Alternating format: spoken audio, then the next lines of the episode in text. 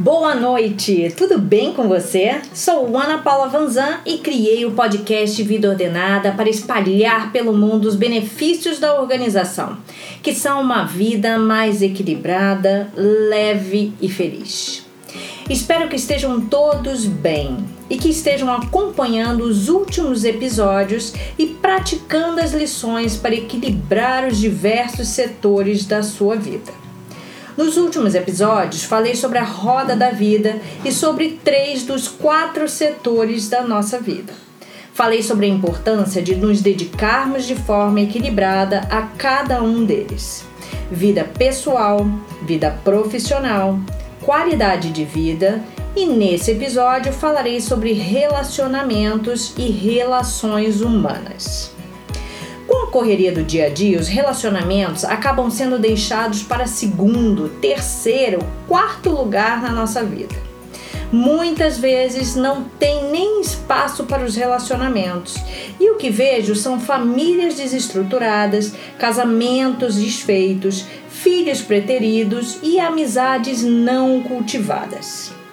Não é hora de críticas ou cobranças, mas sim hora de olharmos para dentro e buscarmos o que precisamos e podemos mudar para melhorarmos os nossos relacionamentos. Quanto tempo você tem se dedicado ao seu relacionamento amoroso? Antes de responder, é necessário lembrar que o tema relacionamentos não trata somente sobre relacionamentos amorosos. Temos diferentes papéis no que se refere a relacionamentos. Quanto tempo tem se dedicado aos seus filhos? Qual foi a última vez que ligou para seus pais ou fez uma visita? Qual a última vez que saiu com seus amigos? Bem, com essas respostas fica mais fácil pensar no que precisa ser feito e onde temos que nos dedicar mais. Começarei pelos relacionamentos familiares. A partir do momento que nos tornamos pais, passamos a ter um papel muito importante na vida desses seres. Não podemos negligenciar as suas necessidades e buscamos estar presentes em todos os momentos, mesmo que nem sempre seja possível estar fisicamente.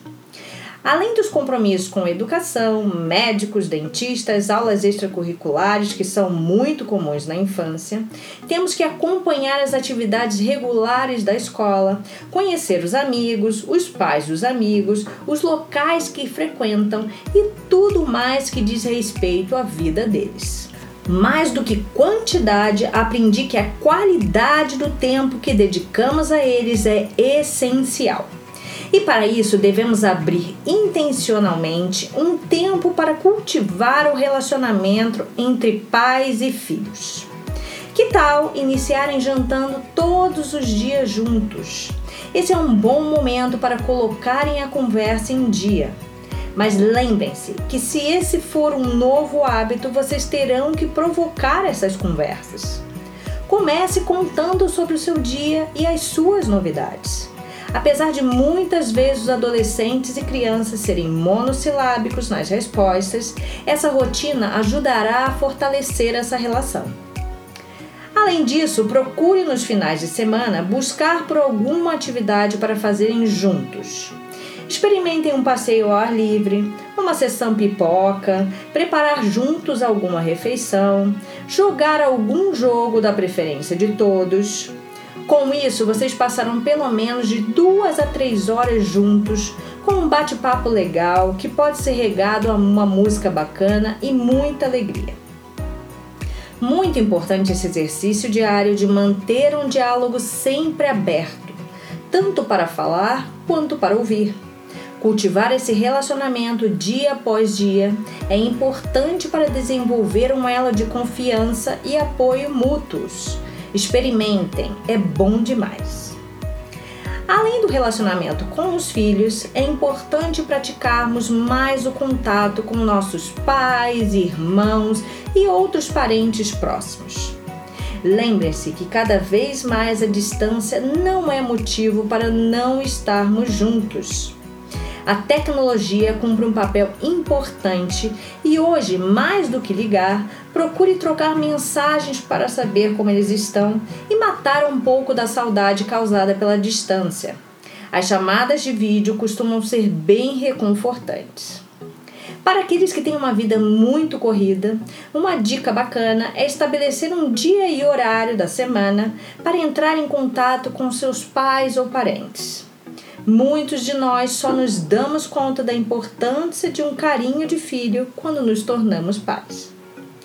Agora falarei sobre relacionamentos amorosos. Quanto tempo você tem se dedicado aos seus parceiros? Marido, esposa, namorados, namoradas e namoridos. É comum, com a correria do dia a dia, entrarmos em um modo automático e acabamos vivendo sem muita emoção. Quando tiramos a atenção de algo, ela tende a enfraquecer e a murchar, assim como as plantas. Se dediquem a estar mais um com o outro, até porque se vocês têm filhos, eles crescem e vão embora.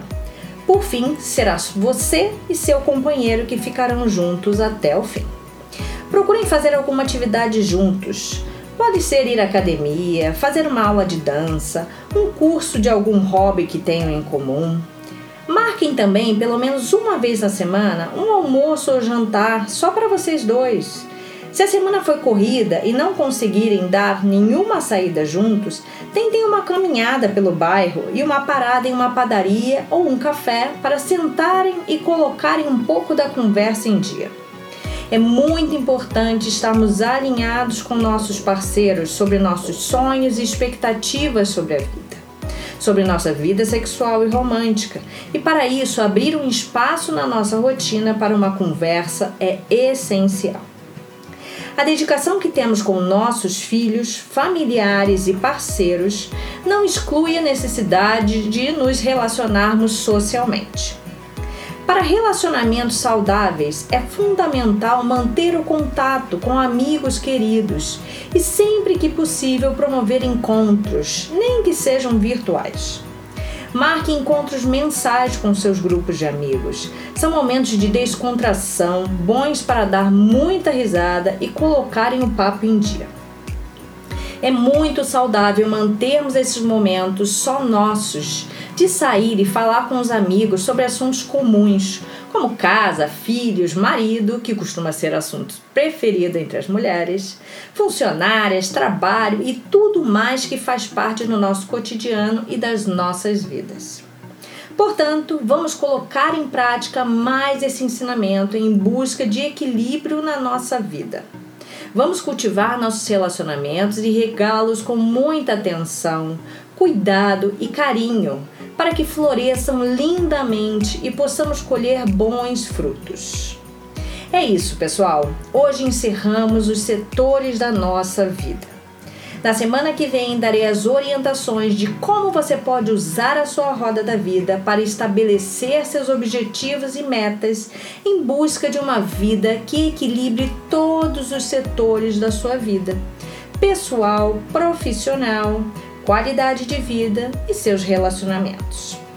Se gostaram desse conteúdo, não deixem de compartilhar o podcast Vida Ordenada com seus amigos e parentes que podem precisar desse conteúdo.